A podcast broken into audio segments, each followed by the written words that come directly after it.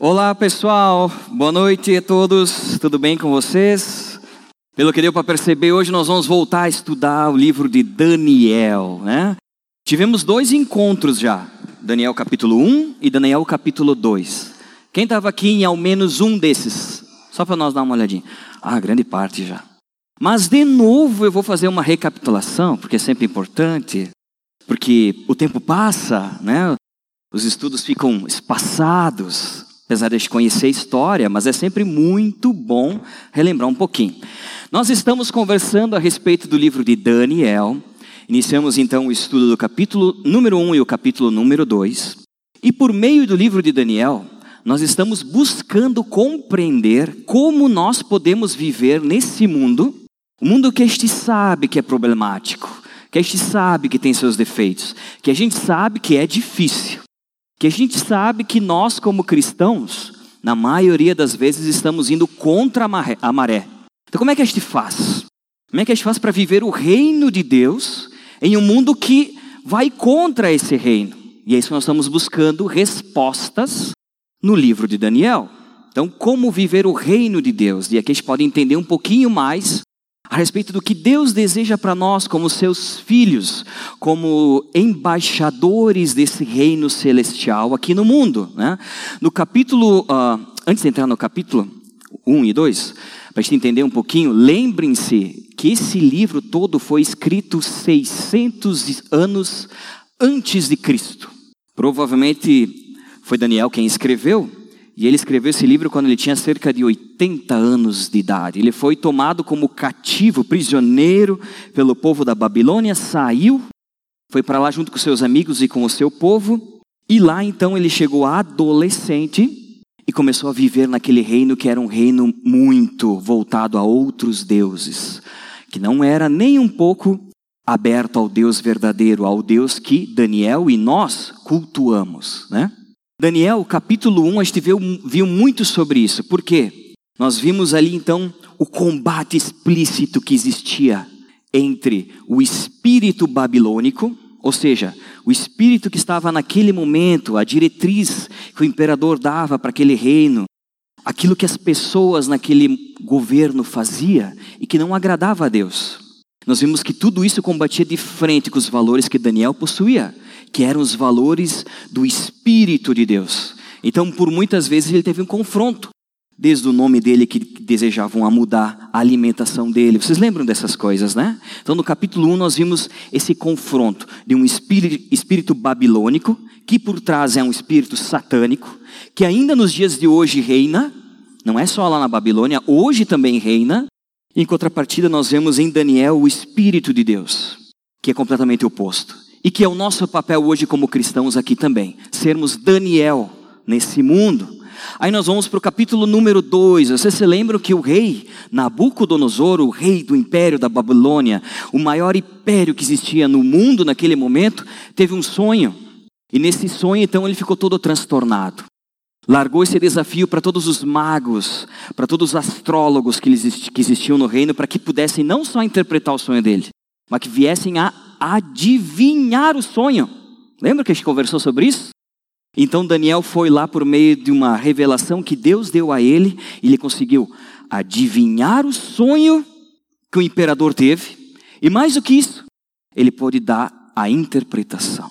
E essa interpretação nos liga até nos dias de hoje. Não está lá só 600 anos antes de Cristo. A interpretação que Daniel deu o imperador naquele momento reflete na nossa vida hoje. Porque da última vez nós vimos que, quando Daniel estava interpretando todo aquele sonho que era baseado na estátua que o rei via, ele via uma estátua gigante, poderosa, mas que de repente então uma rocha vinha e destruía ela, começando dos pés à cabeça e tudo desmoronava. Daniel disse então que a cabeça de ouro representava naquele momento o império babilônico, o império de Nabucodonosor. Depois então nós vemos que o peito de aço é o império médio-persa, que foi aquele que governou a Babilônia. O ventre representa o império grego, né? As pernas de ferro que esmigalhavam tudo, o Império Romano, aí depois ferro e barro que eram onde que estavam os pés. Nós começamos a entender então que é os reinos divididos que estão na Europa até os dias de hoje. E que por final, a rocha que vem e que destrói essa estátua é a rocha eterna que é chamada de Cristo Jesus, o nosso Rei. Então, isso que nós entendemos um pouco no capítulo número 2. Legal, né? Legal que dá para entender algo que está lá 600 anos antes de Cristo e levar para nós hoje, 2023. E hoje nós vamos continuar a estudar um pouquinho mais a respeito de Daniel e tantos outros uh, outras características que nós podemos adotar na nossa vida para viver o reino de Deus nesse presente momento em que nós nos encontramos. Tomar o exemplo de Daniel, hoje no caso, tomar mais o exemplo dos amigos de Daniel, Sadraque, Mesaque e Abidnego, para que também nós, aqui em Bento Gonçalves, possamos glorificar a Deus, mesmo vivendo em um reino onde as coisas caminham contrárias, muitas vezes, ao que Deus desejaria que fosse para o homem. Mas antes de continuar, eu gostaria que nós estivéssemos orando. Gostaria que tu tivesse com a pessoa que está aí do teu lado agora, pegasse a mão dela e que estivessem orando vocês dois. Se você estiver sozinho, pode orar sozinho, para que realmente Deus possa estar abrindo o teu coração. Hoje nós vamos estudar um capítulo magnífico, grandioso. Nós vamos falar sobre a fornalha de fogo. E que Deus possa estar trazendo clareza para o teu coração para todos nós, que Ele comunique a verdade dele por meio da palavra que é viva, a palavra que Ele nos dá. Então, ore, ore, vocês e Deus, nesse momento. Pai, quero entregar a Ti esse momento que nós vamos ter de leitura da Tua palavra, Senhor. Lendo esse capítulo de Daniel e analisando, Pai, a atitude que esses Teus servos tiveram nesse império tão difícil e que vivia distante do Teu reino, diante da tua, distante da Tua vontade, Senhor. Pai, por meio da tua palavra, o nosso desejo, Senhor, é que nós venhamos conhecer mais do Senhor, que nós venhamos entender a tua direção para nós, como tua igreja, como servos teus, Pai. Nos conduza na leitura de todo esse capítulo, Pai, para que em cada versículo nós possamos entender a tua vontade, entender as verdades que o Senhor deixou registradas, para que nós hoje possamos ler, possamos praticar e assim fazer diferença com o teu amor, com a tua direção, com a tua vontade, fazendo com que o teu reino venha se prevalecer diante de tanta maldade e tanta dificuldade que existe nesse mundo, Senhor. Pai, nós entregamos o nosso coração, nós entregamos a nossa mente a Ti, para que o Senhor esteja nos conduzindo nesse momento e pedimos isso em nome de Jesus. Amém. O que vocês fariam se mais de 300 mil pessoas estivessem ao teu redor porque é isso que se estima naquele momento no Império Babilônico. 300 mil pessoas estivessem ao teu redor, tivesse essa ordem de vida ou de morte, para te abrir mão de tudo aquilo que tu acredita, dos teus valores e se curvar diante de, de uma imagem, diante de algo que representa o pecado para você, algo que é completamente errado, e você visse 300 mil pessoas se abaixando, você permaneceria de pé? Você permaneceria de pé por certeza de que o Deus verdadeiro iria salvar você? Você permaneceria de pé por certeza que Ele iria poupar você? Ou você não teria amor à própria vida porque você ama mais a Deus do que a si mesmo? Eu acho que o que nós temos de relato desses três rapazes, Sadraque, Mesaque e Abdenego, é que eles amaram mais a Deus do que a eles mesmos. Eles não hesitaram em se curvar diante de um outro Deus, de um outro ídolo, diante de qualquer outra situação, não abriram mão da fidelidade que eles tinham a Deus, em troca da própria vida. Isso que nós vamos ler agora no capítulo 3, aqui no vídeo foi uma introdução. E agora, lendo na palavra de Deus, nós vamos conseguir entender mais alguns princípios e aplicar esses princípios na nossa vida. E espero que de agora em diante nós também possamos preferir ir para o fogo, ao invés de nos curvar diante de algo que é visto como pecado e errado aos olhos do nosso Deus, né? Então, vamos continuar.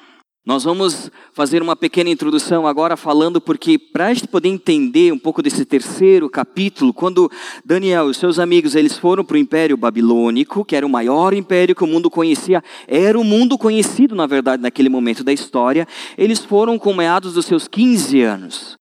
Quando nós passamos do primeiro capítulo para o segundo capítulo, nós temos um intervalo ali de dois, três anos na vida de Daniel. Tanto que a gente vê que ele, como jovem, se depara com o imperador, e ele, então, um jovem que interpreta o sonho do imperador. E agora, chegando no capítulo 3 de Daniel, nós temos um lapso de tempo de 17 anos.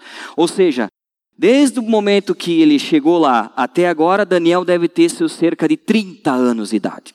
Ele já vivenciou muito. Provavelmente ele não estava então ali com seus amigos, né? Os três amigos, porque ele, ele foi promovido. Lembra quando ele interpretou o sonho do, do imperador? Ele foi promovido a um cargo muito importante dentro do império, então ele andava com o imperador. E Sadraque, Mesaque e Abednego também eram importantes, mas estavam em outro escalão. Então é isso mais ou menos que este ah, acaba entendendo. Só que tem algo muito interessante que precisa ficar claro para nós, para a gente poder entender como é o coração do homem. E não é o coração só do Nabucodonosor, é o meu coração, é o teu coração também. Quando Daniel interpretou o sonho e interpretou revelando da parte de Deus o que Deus havia dito, o sonho dizia que o rei, o imperador, na verdade, ele era a cabeça de ouro. Ele era a cabeça, o maior império. Depois todos os outros foram ficando menores. Era assim, essa é a história. Mas olha como é o coração do homem. Ele não se contentou em ser só a cabeça de ouro. Porque pelo que a gente vê agora no capítulo 3, que nós vamos ler, ele construiu para si uma estátua de 30 metros de altura, com 3 metros de largura, totalmente de ouro. Ele não queria mais saber que o seu reino iria passar e que iria ter outros reinos. Ele quis colocar o nome dele na história. Não bastava ser a cabeça, eu quero ser tudo. Eu quero que os outros me idolatrem. E assim também somos nós, eu acho. Na maioria das vezes, gananciosos, querendo tudo, não abrindo mão de nada. Esse era o coração do imperador. E algo mais claro é que ele construiu numa planície, num local, pelo que a gente pode ver o vídeo, dá para ter uma ideia, onde que todos poderiam ver. Se ele tivesse criado alguma outra coisa, um outro Deus, talvez uma estátua de um outro Deus e não dele próprio, provavelmente estaria dentro de um templo. Mas essa estátua não estava dentro de um templo. Essa estátua estava numa planície para que quilômetros todos pudessem ver e adorar diante dele. Né? Você viu até que o, o imperador, então, com todos os seus músicos, ordena, até que a gente enxerga, então, que Dan, uh, Sadraque, Mesaque e Abednego, então, ficam de pé, e depois são jogados na fornalha. E por que estava a fornalha lá? Estou dando todo esse contexto para a gente poder entender um pouquinho depois. Provavelmente porque a fornalha foi utilizada então para fazer o fogo e para modelar o ouro para fazer a estátua. Para poder se construir a estátua, foi necessário se juntar todo o ouro, se modelar o ouro e construir uma estátua de 30 metros de altura. A fornalha que modelou todo o ouro provavelmente estava lá e nela que esses rapazes foram jogados. E agora então eu quero ler com vocês Daniel, capítulo 3. São 30 versículos. E nós vamos ler esse, esse capítulo inteiro dividindo em cinco partes. E cada uma dessas partes nós vamos tirar alguns detalhes para a nossa vida. Pode ser? Então, Daniel, capítulo número 3. Nós vamos entender um pouquinho então da prova de fogo que Sadraque, Mesaque e Abidnego passaram. Quando a gente fala, bah, foi uma prova de fogo. Eu acho que para ele se encaixa muito bem essa expressão. Foi uma prova de fogo, né? É isso que a gente vai ver. A primeira parte que eu vou dividir desses cinco uh, trechos do capítulo é justamente para tratar da prova a prova que eles tiveram. E nós vamos ler agora então do capítulo 1 até o capítulo número 7. Diz assim, ó: O rei Nabucodonosor fez uma imagem de ouro de 27 metros de altura e 2 metros e 70 centímetros de largura. E ergueu na planície de Dura. Olha ali onde que eu falei que ele ergueu num local onde que todo mundo poderia ver. E não num templo. No meio de uma planície. Na província da Babilônia. Babilônia, então, que era o império que seguia princípios satânicos. Né?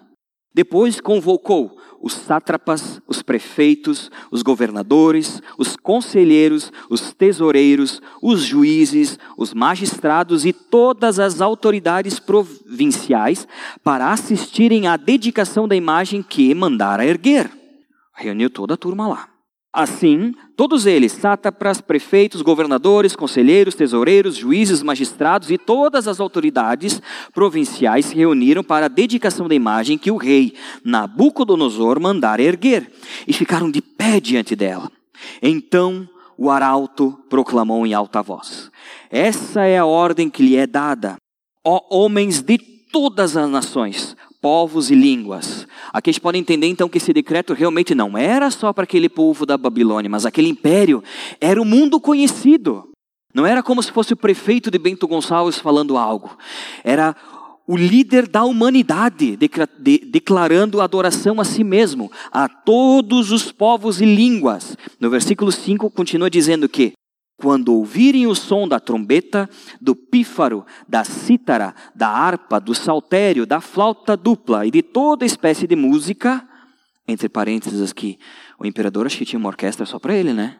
Tinha todos os instrumentos aí. Então, quando a orquestra tocar, o que, que continua dizendo aqui?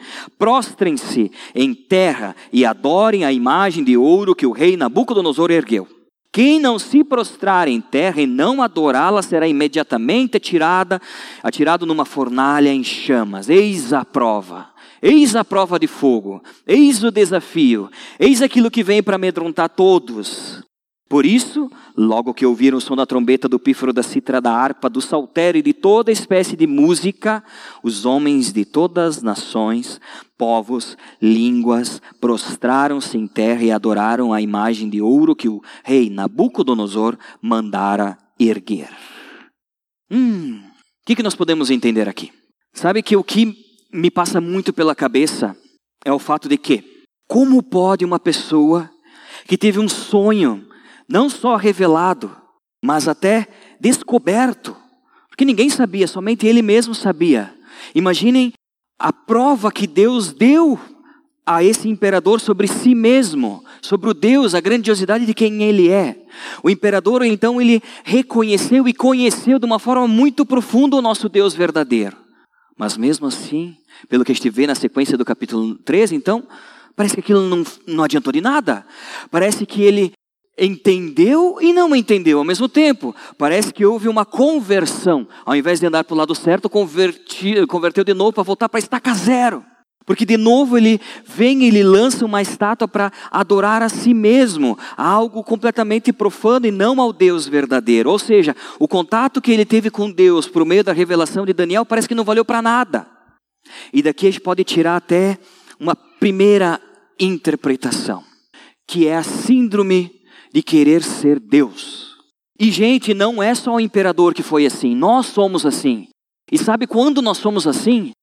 Principalmente quando nós entendemos qual é a vontade de Deus, o que Ele deseja para nós, quando nós temos um contato verdadeiro com o Senhor, mas nós escolhemos fazer outra coisa. Nós escolhemos agir de forma completamente diferente. Então o nosso coração ele fica como uma pedra, como uma rocha, um coração endurecido. Esse é o coração do, do imperador. Um coração endurecido. Porque por mais que ele conheceu ao Deus verdadeiro, ele deixa tudo isso de lado e ele segue o que ele deseja para ele mesmo.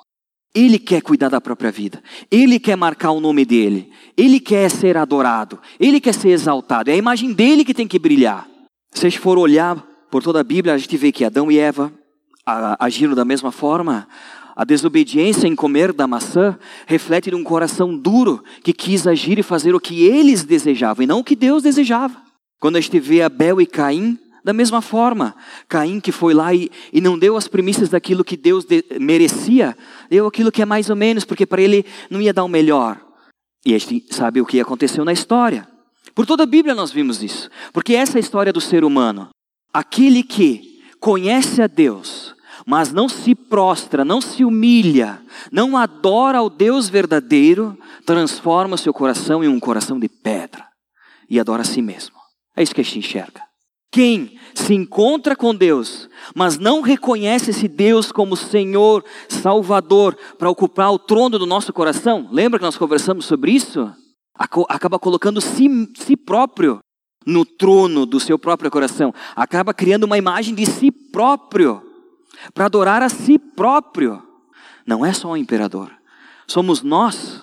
Todas as vezes que nós pecamos, nós estamos brincando de querer ser Deus. Nós que não criamos nada, que não fizemos nada assim, quem somos nós e quem Deus é para querer dizer o que nós vamos fazer da nossa própria vida? Todas as vezes que nós não reconhecemos quem Deus é na nossa vida, o nosso coração fica duro como uma pedra e nós vivemos essa síndrome de querer ser Deus, o nosso Deus, do nosso mundo, do nosso jeito, para as coisas da nossa vontade. A gente só não constrói uma estátua de ouro com 30 metros de altura por 3 metros, porque o ouro está muito caro.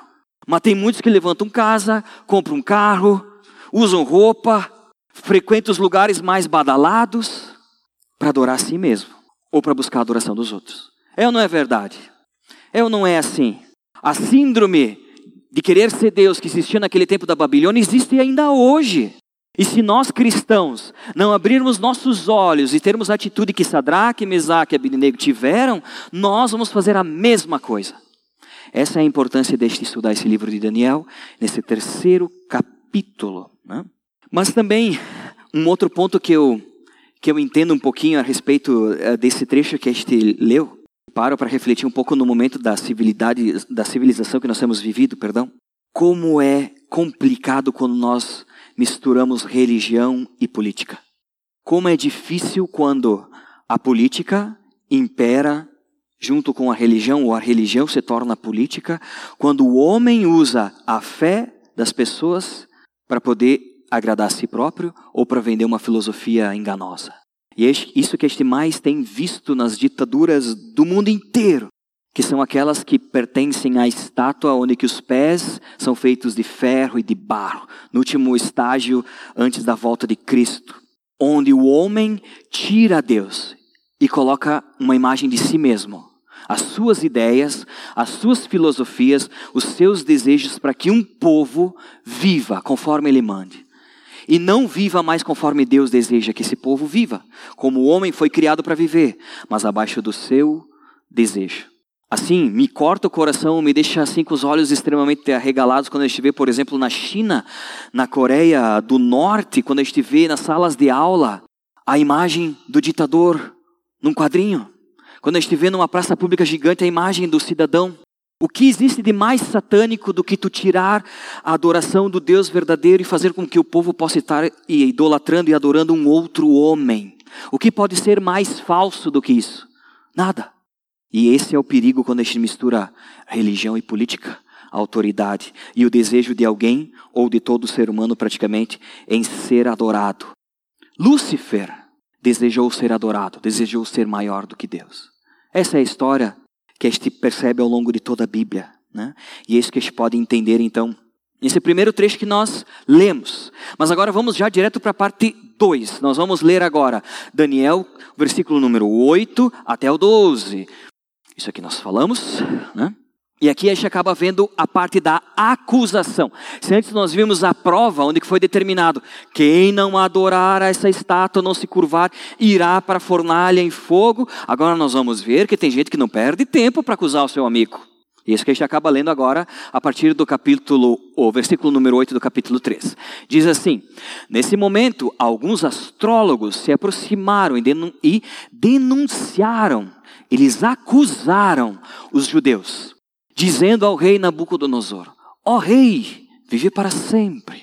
Tu emitiste um decreto, ó rei, ordenando que todo o que ouvisse o som da trombeta, do pífaro, da cítara, da harpa, do saltério, da flauta dupla e de toda espécie de música, se prostrasse em terra e adorassem a imagem de ouro, e que todo o que não se prostrar em terra e não adorasse seria atirado numa fornalha em chamas. Tu vê que toda hora eles relembram, parece que até o imperador tinha problema de memória, toda hora eles estão lembrando, foi tu que disse, era assim, não sei o que, não sei o que, tal, né? Mas alguns dos judeus que nomeasse para administrar a província da Babilônia, ai, ai, ai, ai, ai, ai. Aqui chegou, porque nós devemos ter vários amigos assim ao nosso redor também, que parecem ser aqueles caras muito amigos, né? Que nos enxergam numa boa e já chegam pertinho e dizem assim: Mas aqueles que tu nomeaste para administrar a província da Babilônia, o Sadraque, o Mesaque e o Abidinego, não te deram ouvidos, ó rei, não prestaram culto aos teus deuses, nem adoraram a imagem de ouro que mandaste erguer. Eles não perderam tempo. Não era só, só hoje que acontece esse negócio de puxar o tapete. Desde aquela época acontecia. E agora o que eu quero trazer à nossa memória é que nós lemos no capítulo número 2 de que o imperador tinha dito que se não fosse adivinhado o seu sonho e a interpretação do sonho, ele mataria todos, todos os magos astrólogos do, do império. Vocês lembram disso? Esses caras aqui tiveram a vida deles salva por Daniel e seus amigos. E talvez na primeira oportunidade, porque a gente não sabe se teve alguma coisa no meio, mas na primeira oportunidade que a Bíblia cita, eles logo foram lá e acusaram, doidos para tomar para si a, a posse daquilo que o imperador tinha dado para esses rapazes. O que, que é a inveja do ser humano? O que, que é a inveja no mundo que é governado por Satanás? O fato é que eu, me pareceu que pessoas ingratas têm memória curta. Nós vivemos em um mundo repleto de pessoas que estão assim, prontas para nós apontar o dedo, seja não se curvar, prontas a nos entregar, a nos difamar, a inventar coisas sobre nós.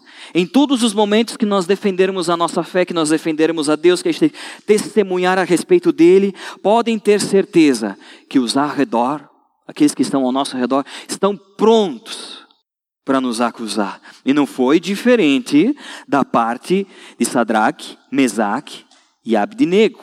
Só que algo, eles tiveram uma postura que para nós é a postura perfeita e que aqui eu quero deixar essa como sendo o centro desse capítulo 3.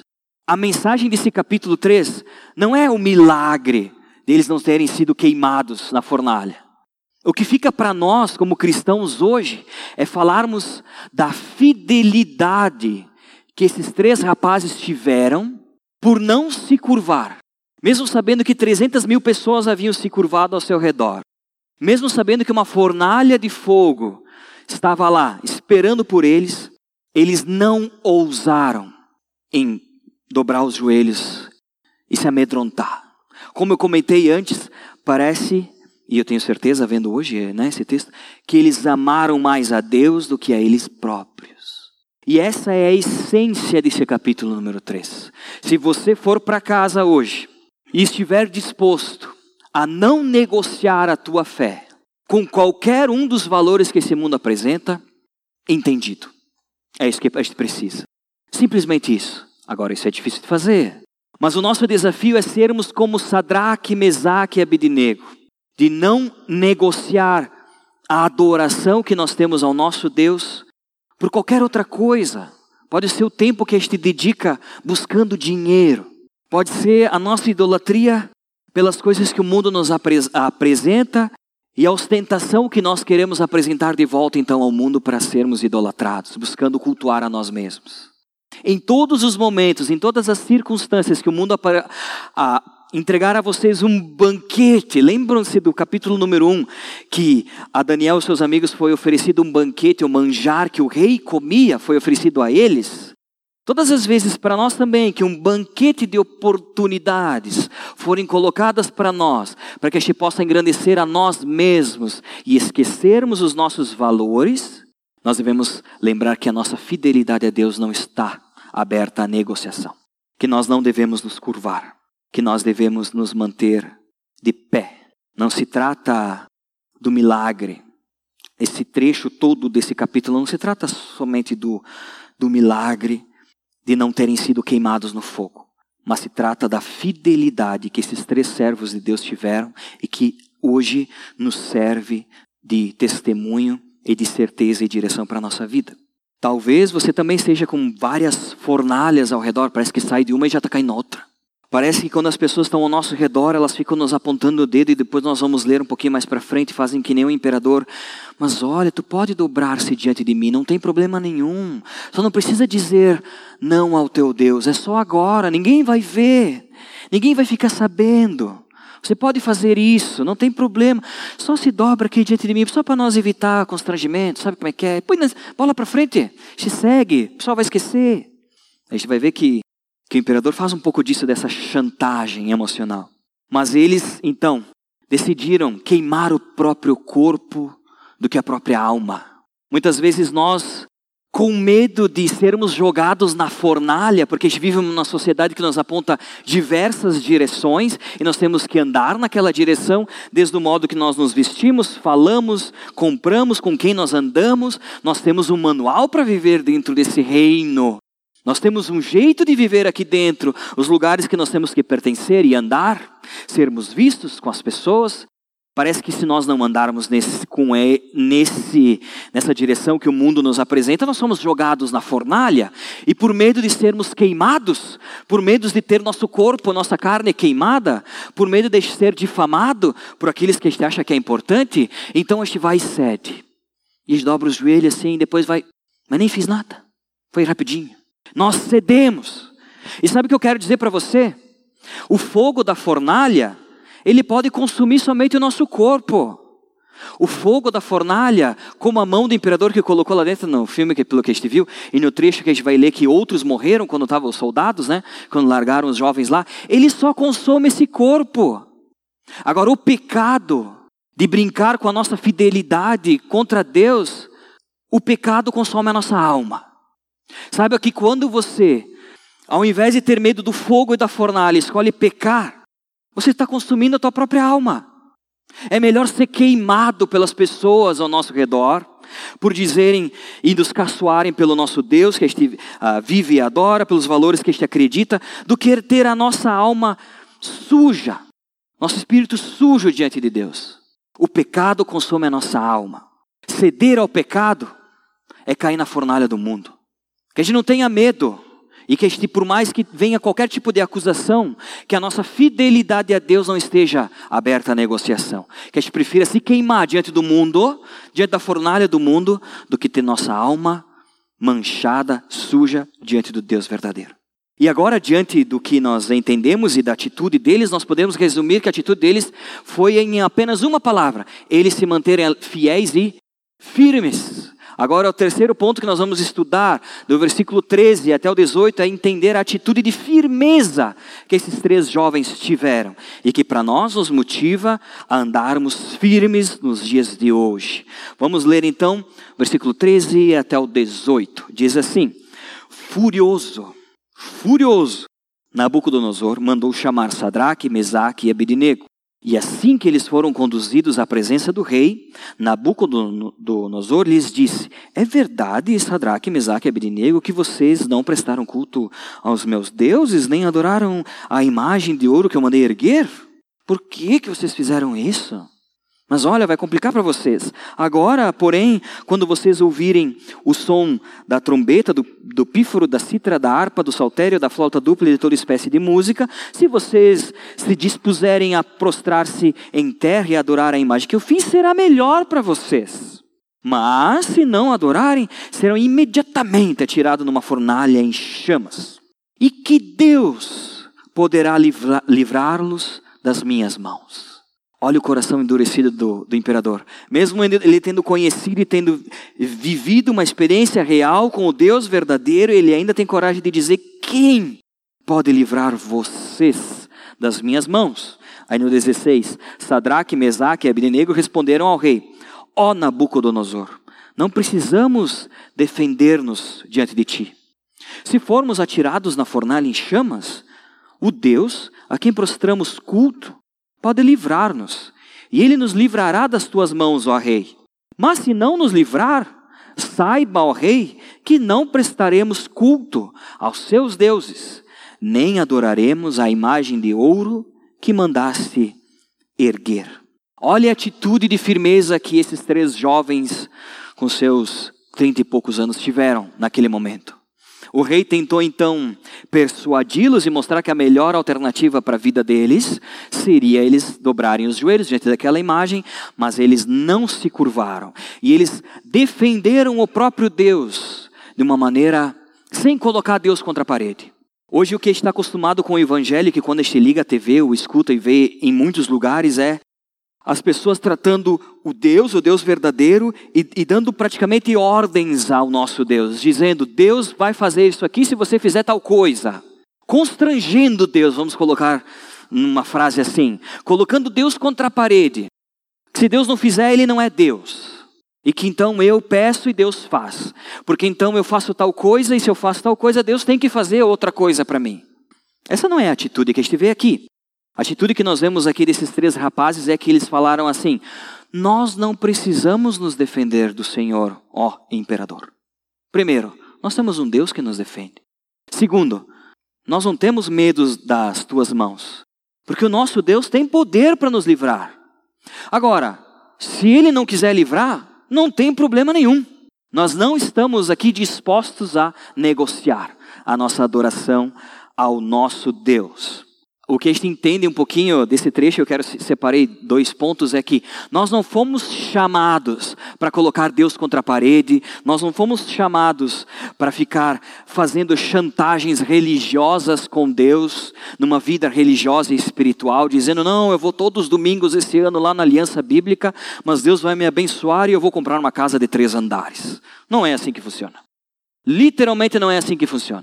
Não existe esse tipo de chantagem. O que Deus espera de nós, como seus embaixadores de um reino celestial, nesse reino que nós vivemos, que é governado por um espírito satânico, é que nós venhamos a ser testemunhas dele e não defensores de Deus. Nós não estamos aqui para defender a Deus. Ele não precisa ser defendido por nós. Como é que uma formiga vai me defender? Como é que eu vou defender a Deus? Agora, o que Deus nos chama é que a gente venha testemunhar quem Ele é. A gente venha dizer a todos quem o nosso Deus é e que Ele é o único e digno que merece todo louvor e toda glória. É isso que a gente acaba entendendo pela atitude de firmeza que nós vimos desses três rapazes. E agora tu vai dizer assim, mas Michel, mas como é que fica? A gente vai então testemunhar de Deus, a gente vai estar dispostos a abrir mão da nossa vida, mas eu tenho medo, como é que fica com as circunstâncias? Como é que pode ser? Bom, o que eu vou te dizer é o seguinte: nós somos responsáveis pelas nossas escolhas e pela pela postura de testemunhar a Deus. Deus ele é responsável pelas consequências do que vai acontecer a partir disso. Nós somos responsáveis em sermos fiéis e não negociarmos os valores que Deus diz que nós devemos viver no reino dele. Essa é a nossa responsabilidade. Sermos fiéis. E se a partir desse momento vão nos jogar numa fornalha de fogo, pessoal, que joguem. Nós não somos responsáveis pelas consequências quando nós somos fiéis a Deus. Deus, Ele é. Ele é responsável. Ele sabe de tudo. Ele sabe de todas as coisas. Faça o que é o certo diante de Deus. Não faça o que é errado por meio das consequências. Tema mais a Deus. Busque fazer o que é o certo. E deixe que Deus cuide das consequências. A nossa fé é assim. Se Deus está pedindo para mim fazer isso hoje, eu vou fazer isso hoje, o amanhã compete a Deus. E eu sei que Ele está cuidando de mim. Eu sei que Ele tem o melhor para mim. Não preciso temer. Pode ser a fornalha, pode ser outras circunstâncias, mas o meu chamado é para ser fiel aos valores que Deus comunicou a nós. Agora nós chegamos então no quarto ponto, já estamos chegando no final. Quarto ponto, e nós falamos a partir dessa postura o que, o que acabou acontecendo, que foi a libertação. No meio da fornalha, então, aconteceu todo o processo de libertação desse, desse pessoal, desses três rapazes. Isso a gente vê do versículo 19 até o 25. Vamos ler lá também. Nabucodonosor ficou tão furioso com Sadraque, Mesaque e Abednego. Lembro que antes da gente leu que ele ficou com o rosto até, né? Aqui ó, diz aqui, o seu, o seu semblante mudou, a Bíblia nos diz. Ele ficou furioso quando a gente leu antes. Que lhe deu então ordens para que a fornalha fosse aquecida sete vezes mais do que de costume. Bota lenha nisso aí e ordenou que alguns dos soldados mais fortes do seu exército amarrassem Sadraque, Mesaque e Abednego e os atirassem na fornalha em chamas. Os homens vestidos com seus mantos foram com tudo que tinha, de malicuia, digamos assim, né? Foram com tudo que tinham. Os mantos, calção, turbante e outras roupas foram amarrados e atirados na fornalha extraordinariamente quente. A ordem do rei era tão urgente que a fornalha estava tão quente que as chamas mataram os soldados que levaram Sadraque, Mesaque e Abednego, os quais caíram amarrados dentro da fornalha em chamas. Mas logo depois o rei Nabucodonosor, alarmado, levantou-se e perguntou aos seus conselheiros: Mas não foram três homens amarrados que nós atiramos no fogo? E eles responderam: ó rei. E o rei exclamou: Olhem, eu estou vendo quatro homens desamarrados e ilesos, andando pelo fogo, e o quarto se parece como um filho dos deuses. É de arrepiar. Imagina o povo passar por um, enxergar uma situação dessas. Eu, mas olha, poderia me jogar eu na fornalha depois de ver uma coisa dessa, eu não, nunca mais duvidaria que Deus existisse. Parece que a gente também precisa ver Deus fazendo as coisas para acreditar. Porque se visse alguma coisa, me... né? Só que volta naquele nosso coração de pedra. A pessoa que tem um contato com Deus verdadeiro, mas não se curva a esse Deus e adora, seu coração se endurece como uma pedra, porque ele acaba adorando a si mesmo. Mas olha que milagre! Lembrando que a essência que nós estamos falando aqui não é sobre o milagre, mas é sobre a atitude de fidelidade desses três rapazes. Olha a consequência. Deus é responsável pelas consequências. Nós somos responsáveis em sermos fiéis a esse Deus. Primeira coisa que a gente entende que eu me identifico pra caramba, não sei se você se identifica com isso, é a parte emocional do rei. Porque, gente, quando a gente fica brabo, as coisas saem do controle. Eu, quando fico, então, meio raivoso por aí, eu faço coisa que nem eu sei. Se me botasse uma câmera me filmando, acho que depois eu ia morrer de vergonha. Na maioria das vezes não precisa nem filmar, já fico com vergonha só de saber o que, que eu fiz, né? Como eu falei, o que, que eu agi, como é que eu fiz, deixei de fazer. Como é que vocês são quando vocês ficam irritados? Quando aquele cara no trânsito corta. Quando na família acontece alguma situação que não é da nossa vontade. Como é que a gente fica? Nós ficamos vermelho de raiva. E o imperador aqui ficou transtornado, furioso. E como nós, quando ficamos furiosos, ele também acabou tomando atitudes que eu lendo aqui hoje no ar condicionado me parecem até um pouco descabidas, né? Primeiro porque, olha só, ele mandou acender a fornalha sete vezes mais. Gente, será que é queimar mais ou menos com fogo alto ou fogo baixo? Eu acho que é queimar igual. Porque queimar toda a lenha e o óleo que eles tinham lá, né? Vamos combinar que sete vezes mais ou uma vez mais ia cozinhar os rapazes igual. Depois largou com as roupas e tudo lá dentro, como se isso fosse. Ele ordenou: larga eles com as roupas e tudo. Como se as roupas também deviam ser queimadas, né? E o fato mais uh, que, eu, que eu realmente aqui trago como um, abrindo o coração diante de vocês e algo que é, que é muito sentido da minha parte quando me, me, me exalto, é que nós acabamos machucando pessoas que estão ao nosso redor. Esse foi o fato que aconteceu com o imperador. Ele ordenou os soldados mais fortes para pegar os três rapazes e jogar lá. Só que a fornalha estava tão, tão quente que os, os soldados fortes que jogaram acabaram morrendo queimados. E assim somos nós também. Quando o nosso coração, ela está fazendo um paralelo quando o, o imperador ele diz, aquece essa fornalha sete vezes mais. Na verdade, eu acho que ele queria que aquela fornalha estivesse queimando que nem o coração dele estava. Queimando de um jeito assim de ódio. Queimando de ódio em matar, tirar a vida. E assim também somos nós, quando nós estamos com tanta raiva. Ah, nós queimamos os outros. A gente queima, queima mesmo. Queima de ficar cicatriz. Queima de muitas vezes a gente terminar com relacionamentos com as nossas atitudes, não vou dizer que a gente vai tirar a vida de alguém, mas que a gente pode tirar muitas vezes o propósito de alguém de viver por algum período, ou a de eterno. Ah, nós fizemos isso sim. Nós somos responsáveis. A gente sai queimando todo mundo ao nosso redor. E se não somos nós que queimamos, muitas vezes nós somos queimados. A gente está andando no mundo, seja no trabalho, na sua área de ensino, na sua família. Nós estamos andando no mundo onde as pessoas elas estão com o coração em chamas, estão com o coração que é uma fornalha ardente. E qualquer coisa que este faça, sai fogo que nos queima. Eu estou até sentindo cheiro de queimado aqui. Tem vários que estão queimados. Se não estão queimados, estão queimando. Nós somos assim. Não é verdade? A gente vive numa sociedade onde que o tempo é dinheiro, onde que a minha vida vale mais do que a tua, o que eu tenho é melhor do que tu, do que tu tem. E para isso a gente sai largando labaredas e queimando todo mundo. Ou este queima ou nós somos queimados. Sempre nós somos com um cheirinho de, de uns pelinhos queimados, sabe? É bem fedorento. É o mundo que a gente vive. Quando nós estamos assim, com o nosso coração em chamas, como o imperador estava, as pessoas que estão ao nosso lado, elas queimam. E a gente acaba tomando atitudes que depois a gente pode muitas vezes se arrepender diante disso, né? Mas o fato é que nós vemos que dentro da fornalha surgiu um outro homem, um outro homem com aspecto angelical, um aspecto, aspecto divino, que eles chamam como sendo o quarto homem.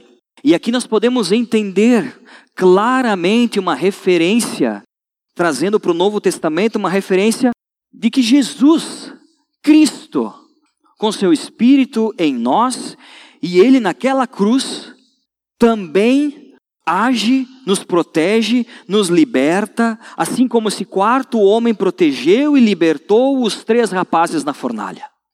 O instrumento que foi utilizado para que eles pudessem morrer, a fornalha, para que fossem queimados, as ataduras, as amarras que eles tinham, né, entre eles, o fogo que estava ali para consumir tudo, acabou se transformando num instrumento de libertação.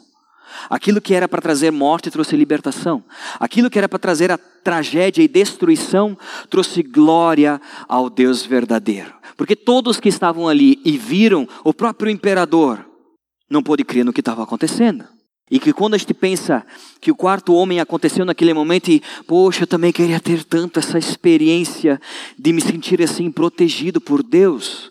O que nós temos que ter no nosso coração é nos lembrarmos que há dois mil anos atrás, Cristo morreu na cruz por nós, por cada um de nós, que o seu sangue nos purificou, que ele venceu a morte e por meio do sacrifício dele, por cada um de nós, nós temos proteção, salvação e temos o, o perdão do nosso pecado. Aquilo também que nos, tra nos traz destruição e um destino eterno condenável, que é o nosso pecado, hoje por meio do sacrifício do homem, aquele quarto, o sacrifício de Cristo, o quarto homem na fornalha, Cristo na cruz, nos traz libertação. E hoje nós podemos estar aqui lendo a palavra dele, ainda por hora num tempo onde que nós não vivemos praticamente nenhum tipo de perseguição, a não ser os nossos desejos da carne e do coração, né? Nós que nos perseguimos, na maioria das vezes, pelo menos no nosso país. Mas Cristo também é esse quarto homem na nossa vida. É isso que a gente entende quando percebemos que tem alguém com um aspecto divino que protegeu esses homens, saiba que também nós temos um Deus que nos protege diariamente em todos os momentos. E sabe o que é mais curioso também? Deus poderia, primeiro, no momento que o imperador mandou tocar a flauta dupla, o cara músico poderia ter engasgado e não ter tocado a flauta dupla, e de ninguém precisava se curvar. Deus poderia ter resolvido a situação antes de, de levar os guri para a fornalha.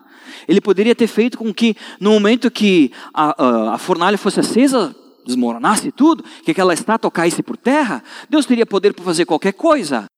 Por que, que ele esperou mandar os rapazes lá para dentro?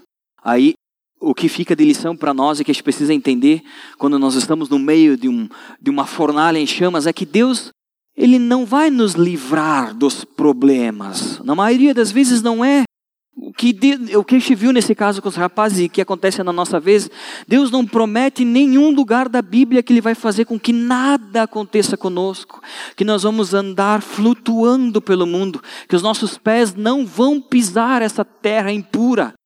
Não tem nada disso. Agora, Deus garante que Ele vai estar conosco todo o tempo, nos protegendo. Então, Deus ele pode não nos livrar dos problemas, mas nós precisamos ter a certeza que no meio dos problemas, ah, Ele vai nos livrar. A nossa fé é essa.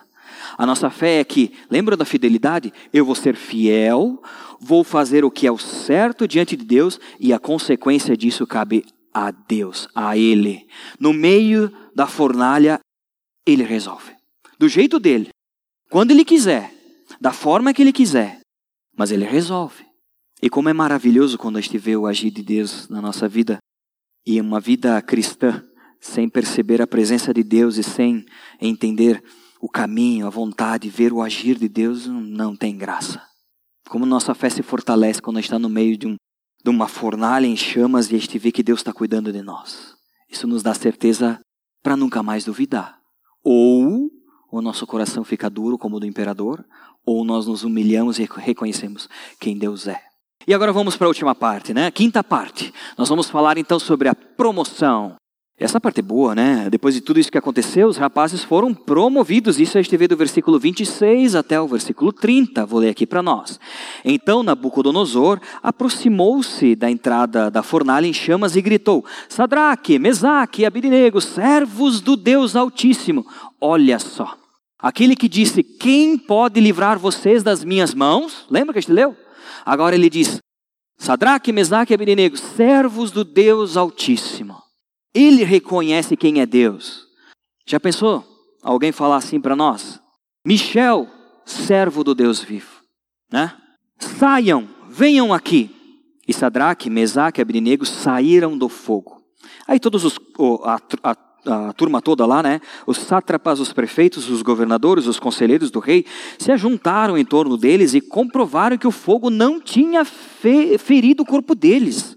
Nenhum só fio do cabelo tinha sido chamuscado. Os seus mantos não estavam queimados e não havia cheiro de fogo neles.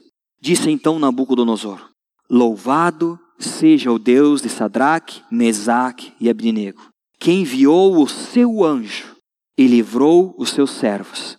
Eles confiaram nele, desafiaram a ordem do rei, preferindo abrir mão de suas vidas a prestar culto e adorar a outro Deus que não fosse o seu próprio Deus. Por isso eu decreto que todo homem de qualquer povo, nação, língua, que disser alguma coisa contra o Deus de Sadraque, Mesaque e Abednego, seja despedaçado. O rei gosta de coisa, né? E não muda, não muda. A sua casa seja transformada em montes de entulho, pois nenhum outro Deus é capaz de livrar ninguém dessa maneira. E o capítulo então se encerra dizendo que o rei promoveu Sadraque, Mesaque e Abrinego a melhor, as melhores posições na província da Babilônia. Bom, chegando aqui, o que a gente pode concluir é que, no momento que nós não estamos dispostos a negociar a nossa fidelidade a Deus, tomamos a atitude firme de nos permanecermos no centro da vontade do Senhor, Deus cuida das consequências. Deus pode até promover um milagre na nossa vida. E acima de tudo, ele tem um propósito. No final dessa trajetória, nós vamos sair maiores do que quando nós iniciamos.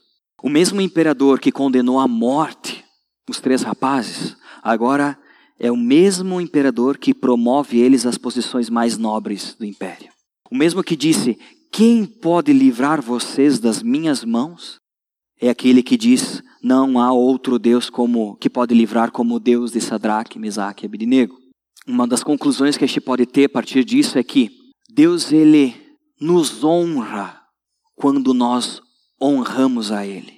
E eu digo isso não porque nós merecermos, nós merecemos ser honrados. Muito cuidado. Mas quando o nosso coração está no centro da vontade de Deus e nós nos preocupamos com aquilo que é fundamental e importante, valor digno de Deus para nós, Ele cuida de nós, Ele nos honra, Ele nos protege. E Ele faz tudo isso para que o nome dele seja glorificado. Por meio da nossa atitude de honra a Deus, o próprio Deus ele é engrandecido. E diante disso, o que nos compete, é lógico, fazer a pergunta de que qual é a fornalha que você está vivendo hoje? Todos nós. Todos nós estamos, esti já estivemos ou vamos estar. Mas você, qual que é a dificuldade que tem se colocado ao teu redor a ponto de te deixar na dúvida ou de negociar ou não os teus valores divinos? Qual é a fornalha que tu passa? Ou qual poderia ser a fornalha que viria a mexer profundamente contigo? Quando nós olhamos para a Bíblia, a gente vê que a fornalha, ela existiu, né? Entre vírgulas, existiu já de várias formas com vários personagens. A gente vê que Abraão, no Monte Moriá, quando ele foi chamado por Deus para que ele viesse fazer o sacrifício do seu filho Isaque, que fornalha maior é essa do que tu ter que sacrificar o teu próprio filho? Sendo que você não tinha condição de ter filho nenhum e na velhice vem a ter um filho e agora o Deus pede para sacrificar. Que fornalha maior é essa? Abraão passou por uma fornalha. Jacó, no, no val de Jaboque, quando ele lutou com o anjo, praticamente com o próprio Deus e que Deus mudou o nome dele, ficou uma noite inteira lutando. Imagina tu lutar com um anjo. Quando a gente vê José, que pela fidelidade dele, ele foi condenado, foi preso injustamente pelo governador do Egito naquele momento, desde a esposa e todas as outras coisas que aconteceu, ele fugindo do pecado e mesmo assim ele foi preso. Injustamente, ele entrou numa fornalha, mas ele entrou numa cela injusta. Daniel, que nós vamos ver no próximo estudo, capítulo 4, que foi jogado na cova dos leões. Pedro, um dos apóstolos, né, que ficou preso tantas vezes e que sofreu em tantas prisões na, em Roma, e João, que ficou exilado na ilha de Pátimos e escreveu então Apocalipse, ficou lá isolado. Tantos dos apóstolos que foram mortos, que tantos mártires ao redor da, do, do mundo, quantos cristãos até chegaram em nós, dois mil anos de história, que decidiram abrir mão da sua vida ao invés de negociar a sua fé em Cristo. Quantos?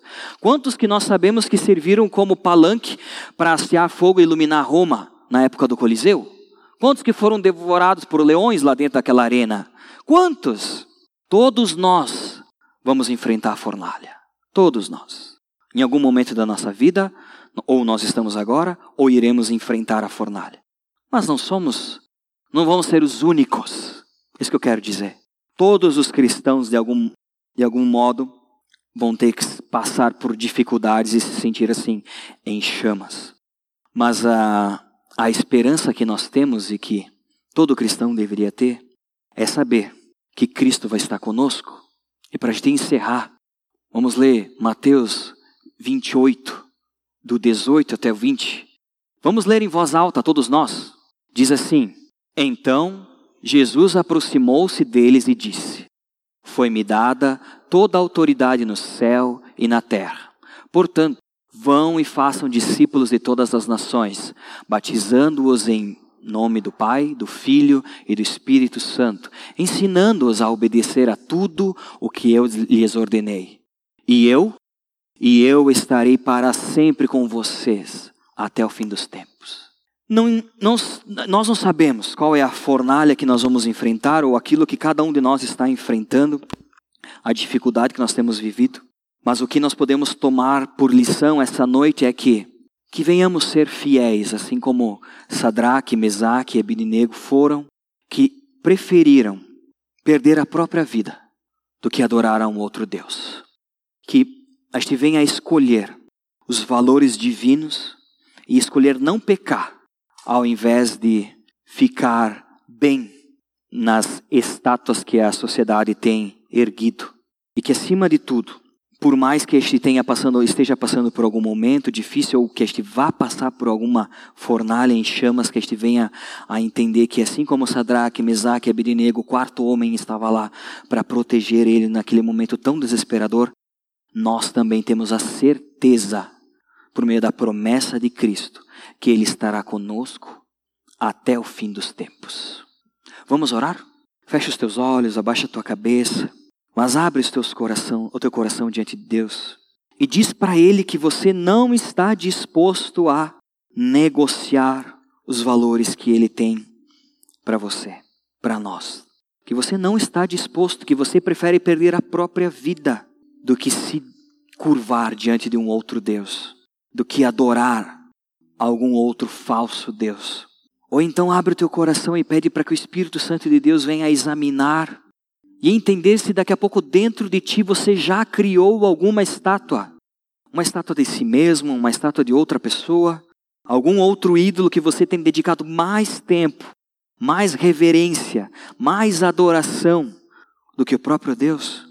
Que este venha mudar, que venhamos escolher sermos fiéis a Deus e não a pecar.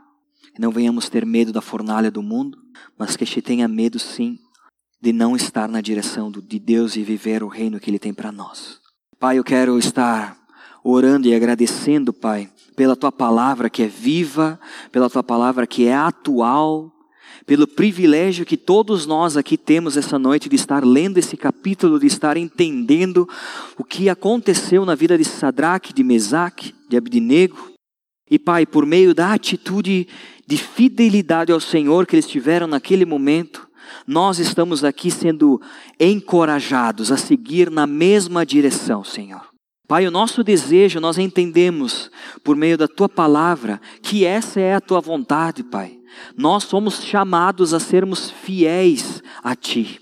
Por isso que teu Espírito Santo, Pai, esteja nos capacitando e nos colocando no trilho, no centro da tua vontade. Pai, que o teu Espírito esteja nos sondando a todos nós dentro dessa igreja, para que nós realmente venhamos a viver plenamente a tua vontade em nós para que o mundo que está ao nosso redor, repleto de pessoas com o coração em chamas, possa estar conhecendo o teu amor, o teu cuidado.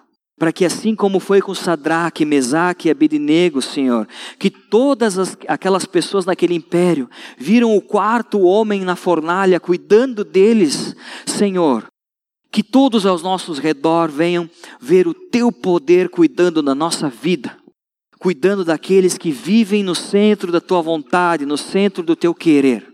Nosso desejo, Pai, é sermos cuidados por ti. Pai, nós não queremos nos assustar com o barulho do fogo, com o calor do fogo, com o que esse mundo nos apresenta, porque o que mais nós tememos, Senhor, é viver uma vida longe do Senhor. Nós queremos estar contigo, ó Deus. Que o teu Santo Espírito nos conduza ao centro da tua vontade e que jamais este venha negociar essa vontade por qualquer outra coisa, Senhor. Este é o nosso desejo. Que o Senhor faça isso em nós. Nós clamamos a Ti. Em nome de Jesus. Amém.